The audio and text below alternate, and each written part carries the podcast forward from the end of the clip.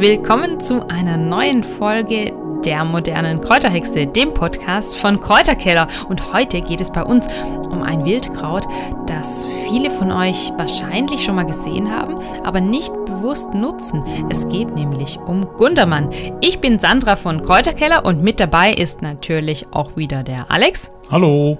Und wir sprechen heute über Gundermann oder auch die Gundelrebe, ein nahezu ganzjährig wachsendes Wildkraut, was ganz sicher bei vielen von euch direkt vor der Haustüre wachsen wird. Ihr müsst nur mal danach Ausschau halten.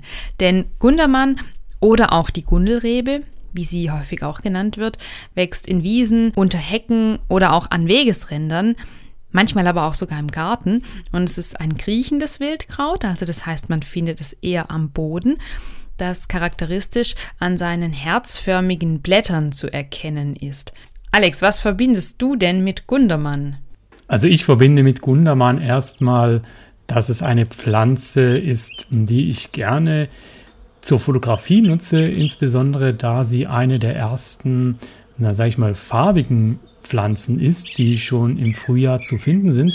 Und insbesondere, weil sie ein äh, Bienen- und Hummelmagnet ist. Das ist immer ganz lustig, da die Hummeln oftmals größer oder dicker sind als die Blüte und äh, da versuchen reinzukriechen und dann steckt die halbe Hummel oft da drin fest und braucht eine gewisse Zeit, bis sie dann sich äh, wieder befreit. Das macht sie zu einem wichtigen Frühblüher im Frühlingsgarten oder allgemein auf der Wiese, da die Hummeln und Bienen ja Insekten sind, die sich auch ein bisschen nach dem Stand der Sonne richten und deswegen kann es gerade aktuell bei so einem Aprilwetter schon Irritationen geben und deswegen ist es ganz gut, wenn wir solche Pflanzen haben, die auch schon früh da sind und früh den Bienen und Hummel Nektar geben. Ja, und weil Gundermann eben fast das ganze Jahr zu finden ist, blüht er eben auch schon rechtzeitig im Jahr und man kann Gundermann hervorragend in der Küche, aber auch natürlich in der Hausapotheke nutzen. Doch vor allem der leicht minzartige Geschmack ist sehr, sehr besonders und macht Gundermann natürlich zu einem ganz, ganz tollen Wildkraut, das man für viele Speisen nutzen kann, die auch mit Minze zu kombinieren wären. Und so eignet sich Gundermann natürlich vor allen Dingen für Süßspeisen. Beim Bestimmen von Gundermann, da sollte man erstmal ein paar Blättchen zwischen den Fingern zerreiben und wenn dann so ein minzartiger Geruch entsteht, dann hat man schon mal einen ersten Anhaltspunkt, der bei der Bestimmung helfen kann. Man erntet Gundermann-Blätter oder auch Blüten, am besten vor oder während der Blütezeit. Die Blüten kann man als tolle Deko nutzen oder auch mitessen. Sie sind allerdings sehr, sehr klein und in großen Mengen wird man die nicht sammeln können. Deswegen kann man sie zwar mitsammeln, aber hauptsächlich sammelt man die Blätter.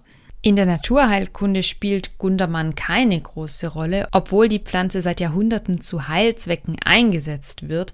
Aber das Wildkraut enthält Bitterstoffe, Mineralien, einige Vitamine, vor allen Dingen wäre hier Vitamin C zu nennen, Gerbstoffe und auch ätherische Öle in nennenswerter Menge und deswegen ist Gundermann ein Wildkraut, was auf jeden Fall sehr, sehr interessant ist und für uns Menschen als ungiftig gilt und sie deswegen in der Volksheilkunde, aber eben auch in der Küche als wichtige Wildpflanze geschätzt wird. Wie so oft stellt sich beim Sammeln natürlich die Frage, ist denn eine Verwechslung möglich? Und ja, man kann den Gundermann auf den ersten Blick vielleicht mit Günsel, Efeu oder auch der Taubnessel verwechseln.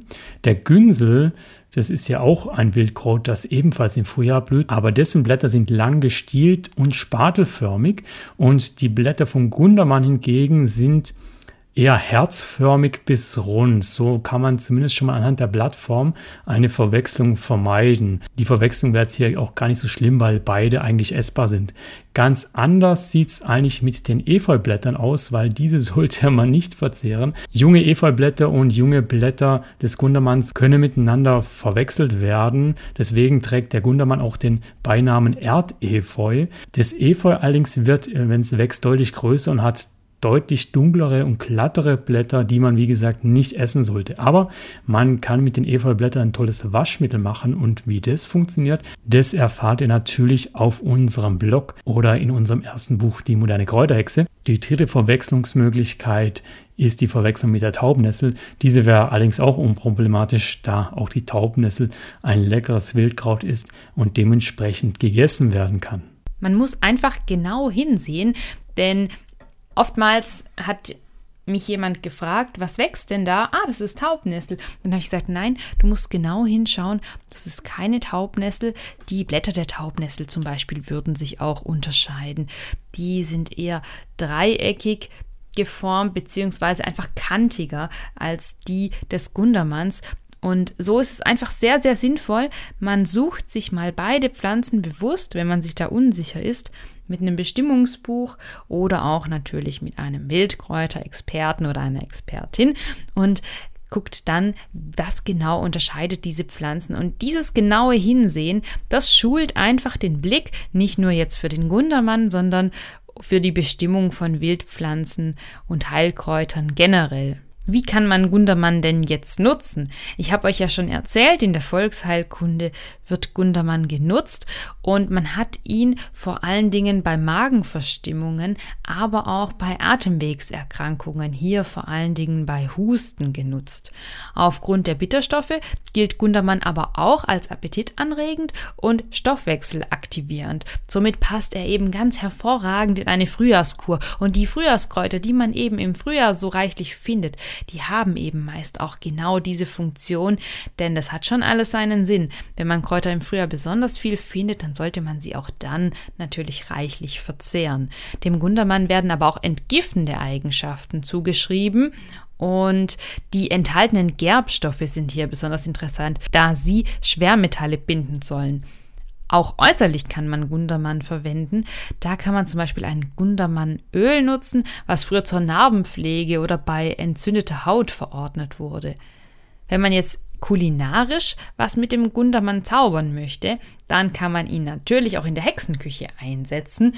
Und der minzartige Geschmack, den ich ja schon erwähnt hatte, der ist nicht so dominant. Also das heißt, man kann Gundermann sehr, sehr gut zu ganz vielen Speisen dominieren. Das ist so ein ganz, ganz leichter Minzgeschmack eher und hat so ein bisschen was noch von einem Thymian-ähnlichen Aroma. Man kann ganz klassisch einen Tee aus den Blättern machen, aber man kann zum Beispiel auch eine frische Kräuterlimo daraus machen.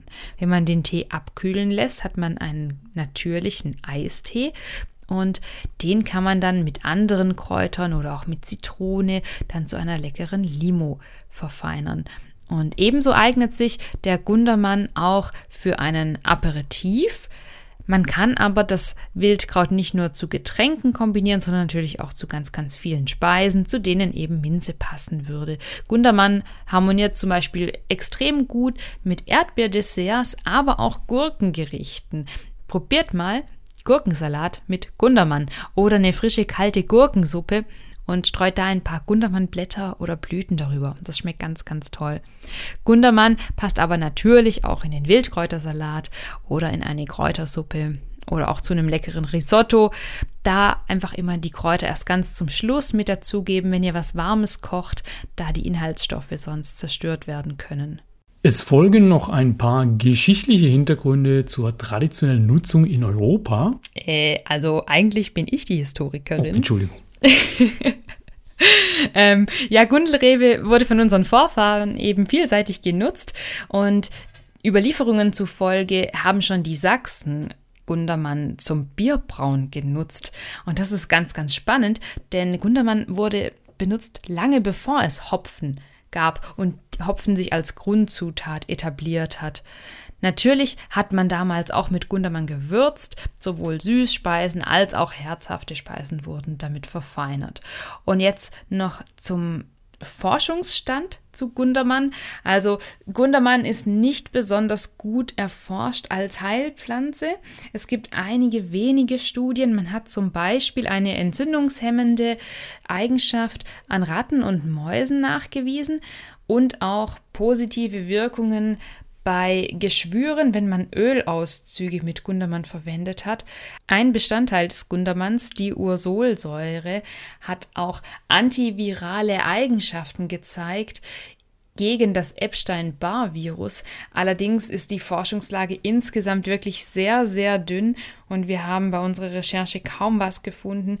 Das ist ganz, ganz oft so bei Wildpflanzen, die oftmals auch als Unkräuter verschrien sind. Und der Gundermann hat noch keinen großen Stellenwert in der Forschung und auch nicht in der Naturheilkunde.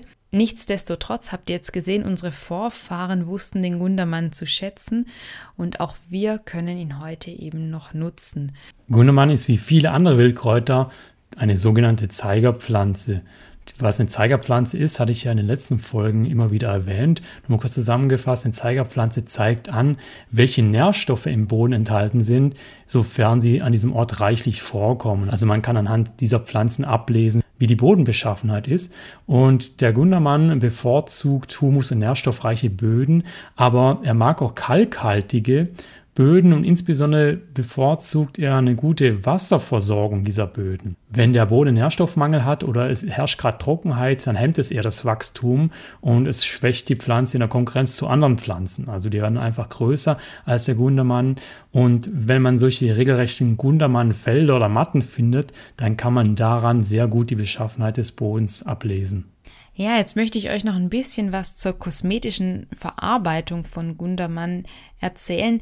Denn vielleicht habt ihr gesehen, wir haben ein tolles Gundermann-Öl angesetzt. Und das geht ganz, ganz einfach, indem man Pflanzenteile in Olivenöl einlegt, kann man sagen, und das eben einige Wochen ziehen lässt. Und damit kann man dann zum Beispiel eine Salbe machen. Man kann es aber auch schon selber pur anwenden. Und diese genaue Anleitung für ein Gundermannöl, die ist auch in unserem ganz neuen Buch mit Wildkräutern und Heilpflanzen durchs ganze Jahr zu finden. Das findet ihr natürlich in unserem Kräuterhexen Online-Shop. Unter anderem gibt es dann natürlich auch unseren Saisonkalender und tolle Postkartenmotive. Wie gesagt, alles erhältlich unter www.die-moderne-kräuterhexe.de www.kräuterkeller.de. Wenn ihr uns weiterhin begleiten wollt, nicht nur im Podcast, sondern auch in den sozialen Medien, dann schaut doch mal bei Instagram rein. Unter Kräuterkeller sind wir da zu finden und ganz neu jetzt auch bei Telegram. Wenn ihr die Telegram-App auf eurem Handy installiert habt, dann geht doch einfach mal in die Suche Kräuterkeller ein und tretet unserer Gruppe bei. Natürlich, wie oft schon erwähnt, gibt es auch jede Menge Videos auf YouTube und alles findet ihr nochmal auf unserem Blog www.kräuterkeller.de. Das war's in dieser Folge zum Thema Gundermann. Wir freuen uns, dass ihr mit dabei wart und zugehört habt und freuen uns schon gemeinsam mit euch auf die nächste Folge. Bis dahin, macht's gut, bleibt gesund. Tschüss. Tschüss.